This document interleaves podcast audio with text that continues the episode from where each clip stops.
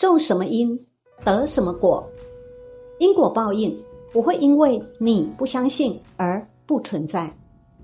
大家好，我是茉莉芬芳。有人发文分享，十几年前因为学长酒驾，害得他可爱的十七岁学弟车祸喷向路肩，当场死亡。没想到告别式当天，学长虽然哭着爬进去祭拜，结束后竟然嘻嘻哈哈跑去 KTV 欢唱，让他心寒不已。直到事发后三年，偶然得知这位学长的下场。这位女生说：“那一刻，我真心相信老天有眼。”这位女生回忆，事发那年是八月份，当时学弟被一名学长硬拉着去摊，最后因为开车的学长酒驾发生车祸，学弟不幸冲破挡风玻璃，喷向路肩，当场死亡，而坐在驾驶座的学长则幸运的毫发无伤。这位女生说。自从学弟车祸死亡的事情之后，我完全不想要知道肇事学长的任何事情。但是总是会有学姐、同学告诉我，这肇事学长怎么了？这位学生说，学弟的告别式结束后，他接到一通学姐的电话，对方气愤地说：“你知道我刚刚在好乐迪门口看到谁吗？就那个某某学长啊，擦。”早上不是还哭着爬着进去吗？现在跟朋友嘻嘻哈哈进去唱歌，是怎样啊？他听完后，虽然也替过世的学弟感到不值，但也只能回答：“我相信人见必有天收，以后这个人的事情不要再告诉我了，我不想知道。”没想到三年后，学姐再度致电给他，一开口就直接切入重点说。他们叫我打电话给你，问说学长告别式你有要去吗？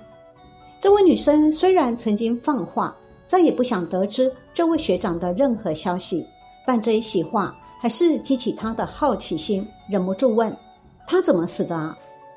学姐在电话中说，当年那场学弟死亡车祸发生后，学长交了一名会吸毒的女友，听邻居说，有天他们大吵一架。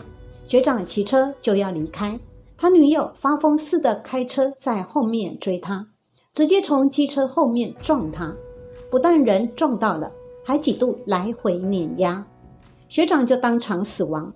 那女的还肇事逃逸耶！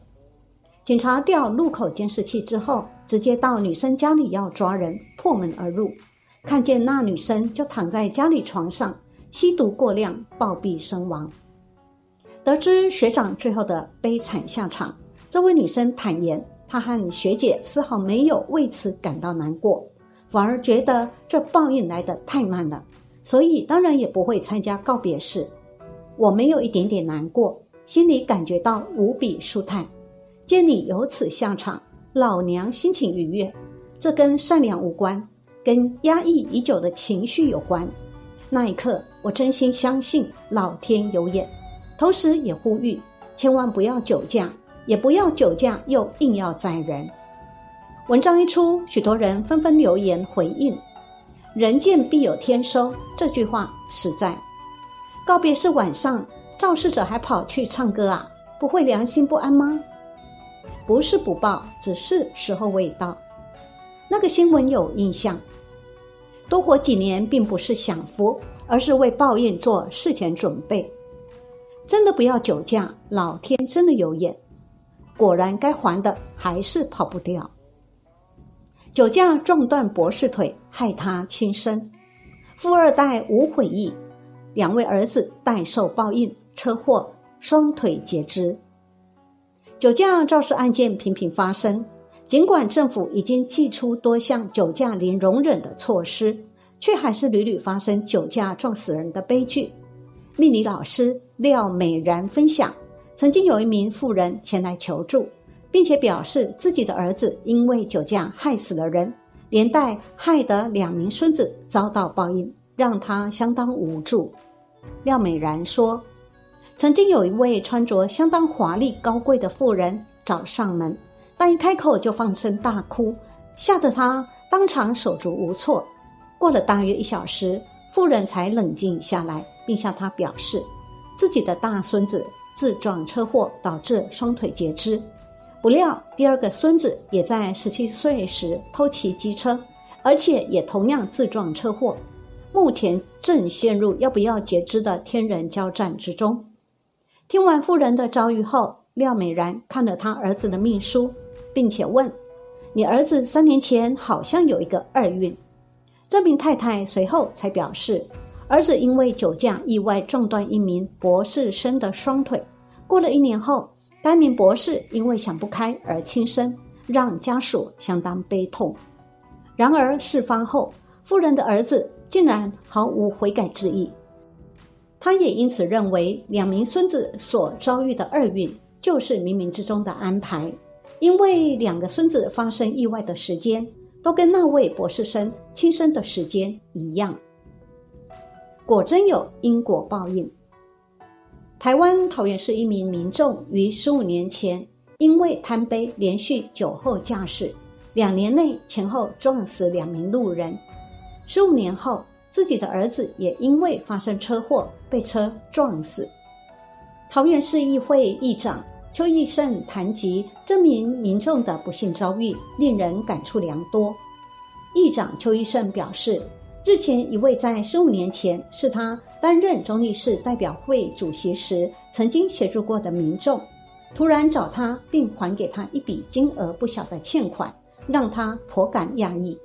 他多次询问下，该民众才十分感伤地说：“这些钱是来自他儿子的车祸赔偿金。”因为他儿子最近出车祸，被酒驾车撞死了。现世报吗？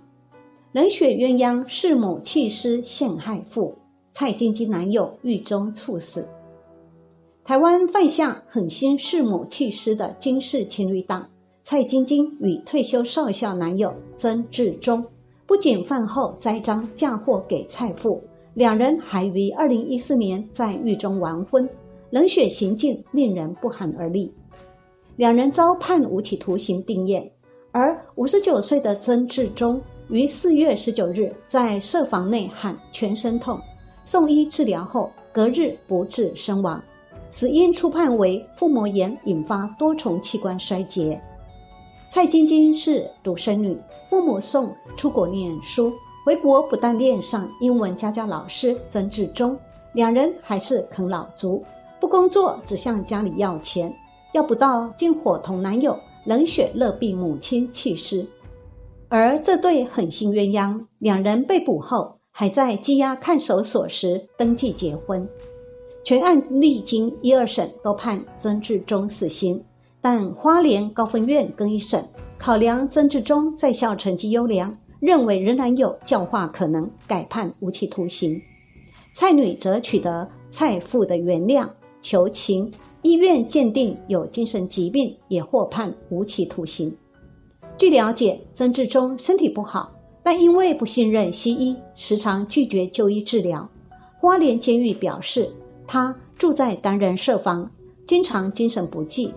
四月十九日喊全身痛时，就已经立即送医。看完医生后，送回设房又昏厥，再次送医，就直接住院治疗了。隔天因多重器官衰竭不治，忍不住说几句话。那些屡劝不听、酒驾撞死人的家伙，及狼心狗肺的曾志忠，人间法律虽然没判到你们死刑，能由天理昭昭、明察秋毫的老天爷出手展示祸延子孙的法则，及亲眼看得到的现世报，收了你们，真的是大快人心啊！